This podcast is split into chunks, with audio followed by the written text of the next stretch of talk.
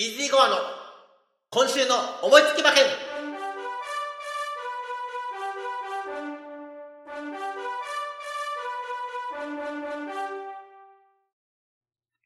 はい、やってまいりました。イージーゴアの今週の思いつき馬券。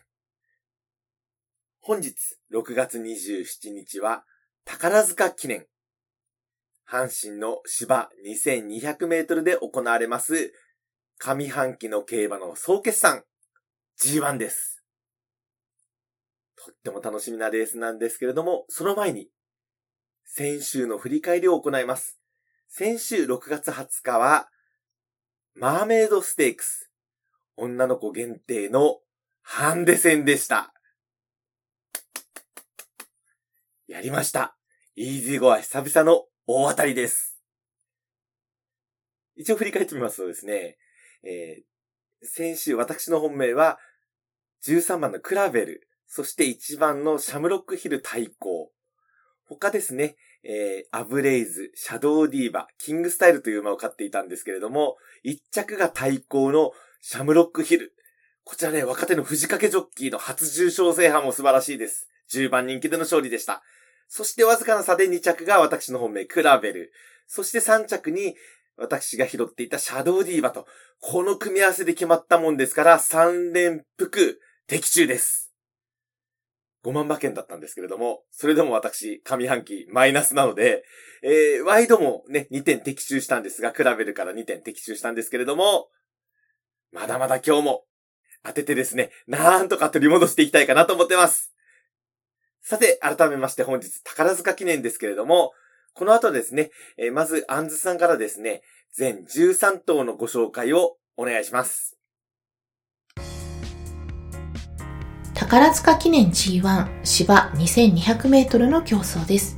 1枠1番ユニコーンライオン、2枠2番レイパパレ、3枠3番メロディーレーン、4枠4番ワイプティアーズ、4枠5番アドマイヤアルパ、5枠6番シロニー、5枠7番クロノジェネシス、6枠8番カデナ、6枠9番アリストテレス、7枠10番カレンブーケドール、7枠11番モズベッロ、8枠12番ミスマンマミーヤ、8枠13番奇跡の13頭です。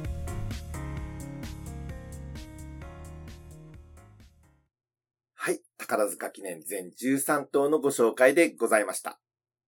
ただいま収録時間は6月27日の午前4時半です。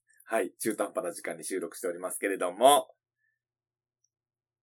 まずはですね、人気どころを確認していきましょう。一番人気は、グランプリ3連覇。これ、春のグランプリが今日の宝塚記念。そして、冬のグランプリが有馬記念なんですけれども、3連勝がかかってます。一番人気はクロノジェネシス。単勝2.3倍相当になっております。ルメールジョッキーです。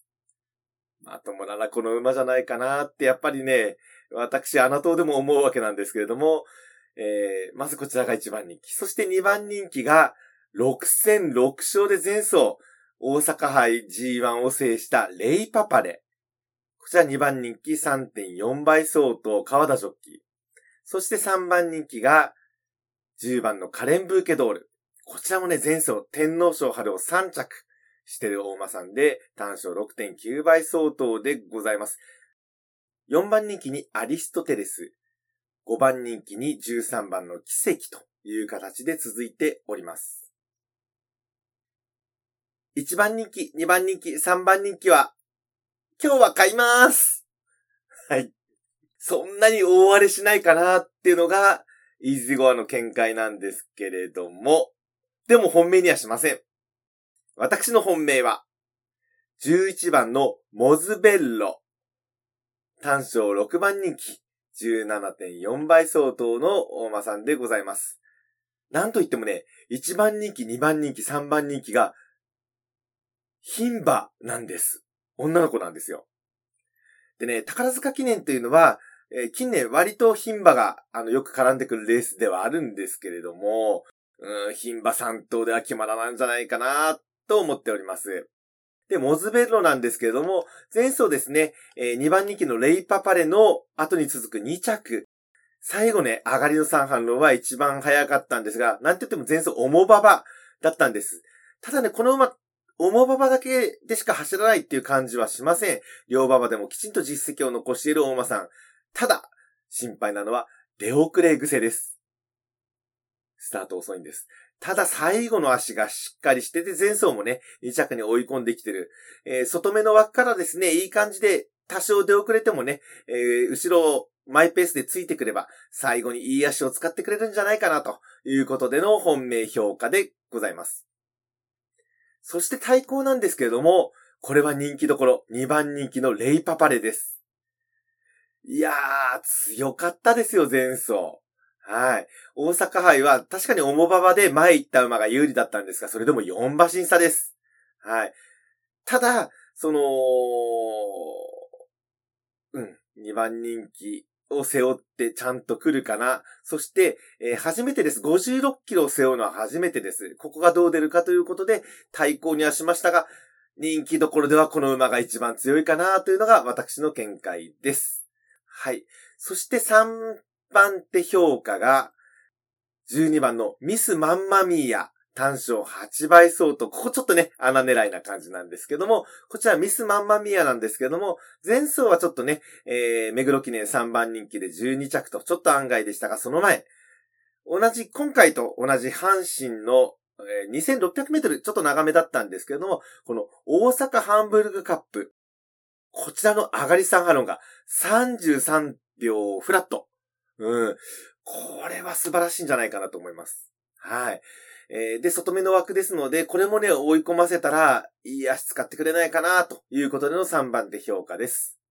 そして、えー、紐の2頭なんですけれども、えー、大外枠に入りました13番の奇跡。いや、この馬掴みどころないんです。単勝5番人気なんですけれども、えー、金層ですね。前走は香港遠征しておりまして、5番人気4着だったんですけども、この馬の一押しポイントとすれば、去年の宝塚記念、そして、一昨年の宝塚記念、どちらも2着です。一昨年は一番人気で2着だったんですけども、割とリピーターが来るレースなんです。クロノジェネシスもそういう意味ではそうなんですけどもね。はい。なんでね、奇跡ここでちょこっと盛り返してくるんじゃないの？というところでの紐評価になります。そして外せないのが一番人気クロノジェネシス。はい。えー、先ほど申しました、宝塚記念、有馬記念、そしてまた宝塚記念というグランプリ3連覇がかかっております。はい。えー、ですので、この5頭で攻めてみたいと思います。えー、再度、解明も含めて確認です。私の本命は11番のモズベッロ。そして2番手評価対抗が2番のレイパパレ。えー、3番手評価12番のミスマンマミーや、紐の2頭に13番の奇跡、そして7番のクロノジェネシスという形になっております。買い方なんですけれども、私の本命11番のモズベッロから他の4頭にワイド流し4点。そしてですね、えー、先ほど申し上げた5頭の3連複ボックス。合計10点なんですけれども、合わせて14点で攻めてみたいと思います。以上、イージーゴアの宝塚記念の見解でございました。本日ですね、私この後、お出かけするものですから、ライブ中継できるかなーなんです。もしお出かけから帰って間に合えばですね、3時半頃、ぜひね、宝塚記念のライブで皆さんお付き合いできればと思っております。宝塚記念は午後の3時40分発送です。ぜひ、スプーンの方ですね、タイミングが合えばライブ中継でお会いいたしましょう。そして、ポッドキャストの方、またね、ライブは来られないよという方ですね、来週7月4日は小倉1200メートルで行われます CBC 賞。例年ですと中京なんですが、今年は番組の関係で小倉になります。これまた面白そうです。そして同じ日に福島競馬が復活します。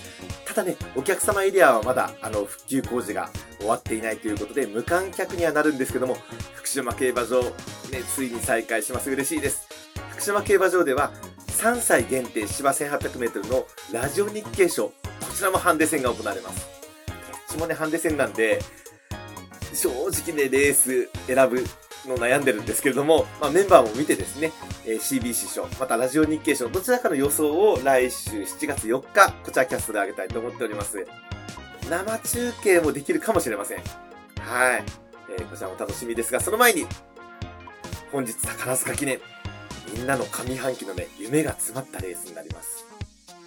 ぜひですね、えー、テレビ中継、また、もしタイミングが合えば、スプーンライブでお会いしましょう。今日も当たれーということで、イーズワーの今週の思いつけ馬券でした。それでは皆さん、さようなら